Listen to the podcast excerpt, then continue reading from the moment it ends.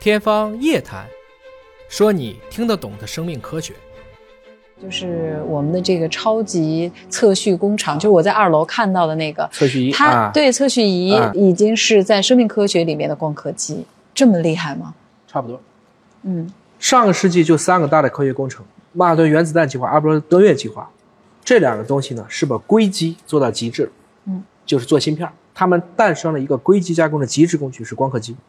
而上个世纪最后一个事情，人类基因组计划，催生了一是一个碳基解码的极致工具——测序仪。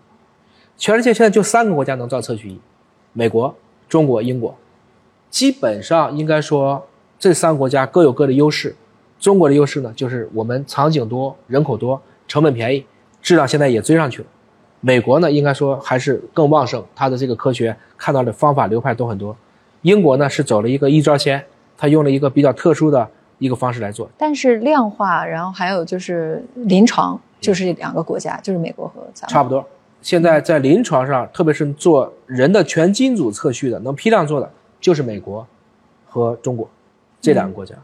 那这项技术的领先意味着什么呢？意味着你在所有做科学产业应用的过程中，成本上有优势，嗯而且在一条确定的赛道上，你可能已经预见到了这条赛道走到头的可能性。我举个很简单的例子啊，华大五月四号在《Cell》细胞杂志上发了一篇文章，嗯小鼠的胚胎，把这个胚胎里每一个细胞做测序，一共测了一千两百万个细胞，这一篇文章的数据量是五十八个 TB。如果同样的工具，买的是进口设备，嗯，这篇文章要花的钱是十个亿，就是要做完这个整个的测序，要十个亿，嗯，只有你自己做，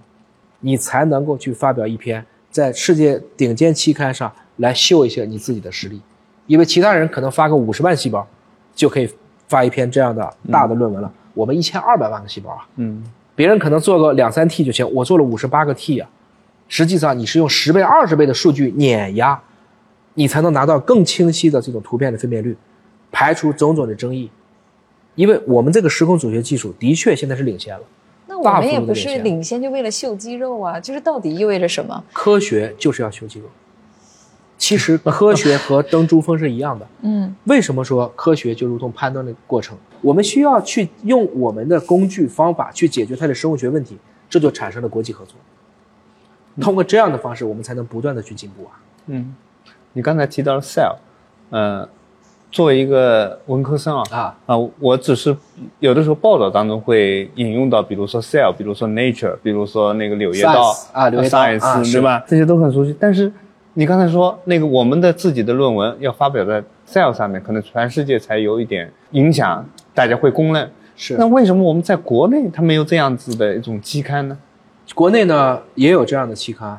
我们现在中国的期刊追的也挺快的。最近一次的影响因子呢，有几篇 Nature 也罢，Science 也罢，柳叶刀也罢，都是一两百年的期刊了。因为因为它是英文嘛，它是一个通行的一种我们所谓的科学语言嘛。但是中国的头部的期刊，包括华大自己也有一个期刊叫 Giga Science，嗯啊，它是在中国香港所立刊的，也是一个综合性的大数据期刊。这两年进步还是蛮快的，我觉得还得给点时间。那咱们中国什么时候会有这样的医学界的这么权威的期刊？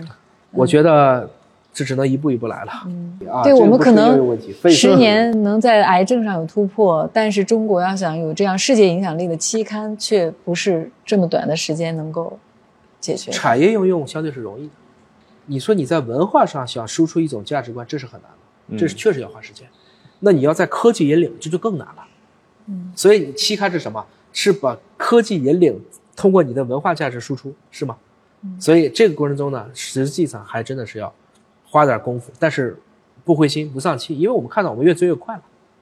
哎，我还有一个问题啊，就是有的时候我们的网友哈、呃，会有这样的想法，就比如说我们把火箭要送上天，我们要在嗯太空有那么多的实践哈，那在生命科学也是这样，这样的领先对未来的中国到底意味着什么？我们为什么要抢占住这个优势？如果今天所有的登月、航海这事儿你都不做， 嗯，我们近代的落后不就是因为你都觉得纯粹的实用主义吗？嗯，这是不对的。嗯，